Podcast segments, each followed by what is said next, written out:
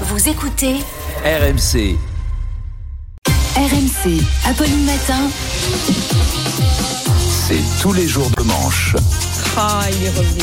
Oui, c'est encore Ah là tous les là, jours moi. tout l'été, je me disais, mais c'est normalement c'est tous les jours. Et oui, eh Et ben, bonjour là, à tous. il ça est là. fait- Bonjour Arnaud. Ça me fait moi aussi très plaisir de tous vous revoir. Vous êtes tous là comme l'an dernier. Apolline, Charles, Manu, Oh, Amélie.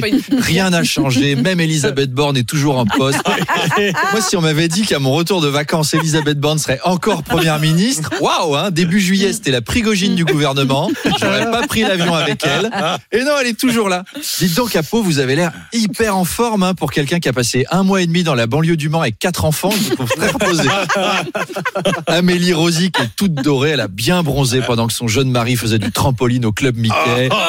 Manu Le Chypre était au paradis, c'est-à-dire à Francfort. oui. C'est le paradis pour Manu. hein.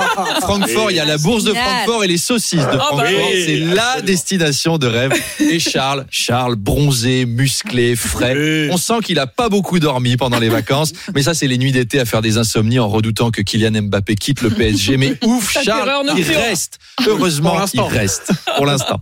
Alors c'est la rentrée aussi pour les partis politiques. hein. Les universités euh, d'été vous ont inspiré, Arnaud. Université d'été d'Europe Écologie des Verts euh, qui a eu lieu au Havre. Voilà une décision hautement symbolique d'avoir choisi Le Havre, une ville qui n'a pas encore été touchée par le réchauffement climatique. 40 jours de pluie cet été, 22 degrés grand maximum, l'eau à 16. Comme quoi, c'est pas compliqué l'écologie. Hein. Suffit juste de vivre en Normandie. Et évidemment, la grosse polémique de ces universités d'été, c'était la présence du rappeur local Medine et le débat sur est-il antisémite ou non. Alors j'en ai parlé à un militant qui était à ces universités d'été qui m'a dit mais Medine ne peut pas être antisémite, il a grandi au Havre. Au Havre, il n'y a pas de juifs, ils sont tous à 40 km, ils sont à Deauville et c'est peut-être pas la meilleure des justifications qu'ils pouvaient apporter les Verts. Alors beaucoup se sont demandé qu'est-ce qui foutait là Medine Parce que d'instinct, tu te dis pas Medine, il est trop balèze en microbiologie des sols cultivables. Non. Pas plus que tu te dis calage criminel, gros niveau en irrigation alternative ou Eus l'enfoiré, j'ai adoré ses travaux sur la permaculture. Eh ben, c'est pas tout à fait vrai. Les rappeurs ont de grosses connaissances en botanique. Charles, qui est un grand amateur de rap, me confirmera. Que ce soit le pavot, la mescaline, le cannabis ou même certains champignons, le rappeur moyen connaît tout de la culture de tout un tas de plantes variées. hein. Ils ont la main verte. Alors sans verte. Gérald Darmanin, justement, Gérald Darmanin, il a aussi fait sa rentrée politique hier. Le ministre de l'Intérieur qui ne cache plus ses ambitions présidentielles. Oui, alors c'était à Tourcoing en présence d'Elisabeth Borne et d'autres ministres. Donc il y a des gens, leur dernier week-end de vacances, ça a été un dimanche à Tourcoing avec Elisabeth Borne, Gérald Darmanin et Le Havre. Tourcoing, Jésus. Oh la fête Gérald Darmanin se positionne pour 2027. Quatre ans avant les élections, hein. commencer sa campagne pour c'est un peu tôt, hein. c'est un Mm. déclarateur précoce quand même. Et Gérald Darmanin a passé euh, un après-midi à avoir une réflexion sur les attentes des classes Oui. populaires. C'est son truc du moment à Darmanin. Je viens des quartiers populaires, j'ai un ancrage populaire.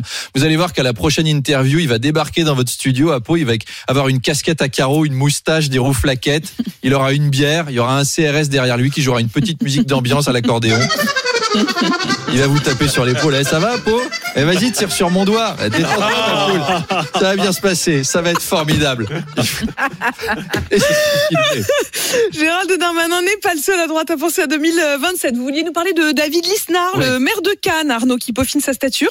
Il a d'ailleurs euh, fait une proposition insolite, créer une cellule de soutien psychologique pour aider, je cite, les victimes de la tyrannie woke. Oui, alors on rappelle ce que David Lisnard entend par wokisme. Donc les wokismes, c'est en gros les gens qui pensent que le racisme, l'homophobie, le sexisme sont des problèmes structurels et qu'il faut les combattre comme ça. Avant, ça s'appelait aide de gauche. Voilà, le wokisme, c'est pas de droite, quoi. Ça vient pas de Laurent Wauquiez, à pas confondre.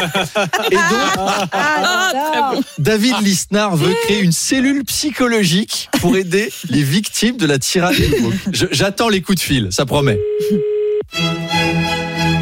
Allô? SOS Wokisme, à votre écoute. Bonjour, monsieur. Bonjour.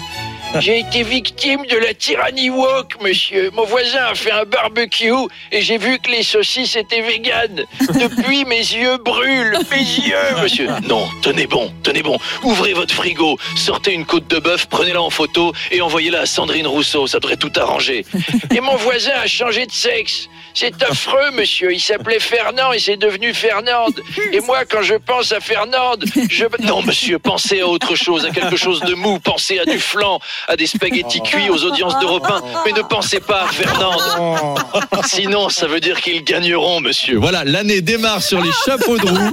Ils sont déjà au taquet pour 2027 au concours de qui aura l'idée la plus dingo. Et ben une belle saison s'annonce, les amis. Et vous, Et à vous êtes demain. au taquet, Arnaud.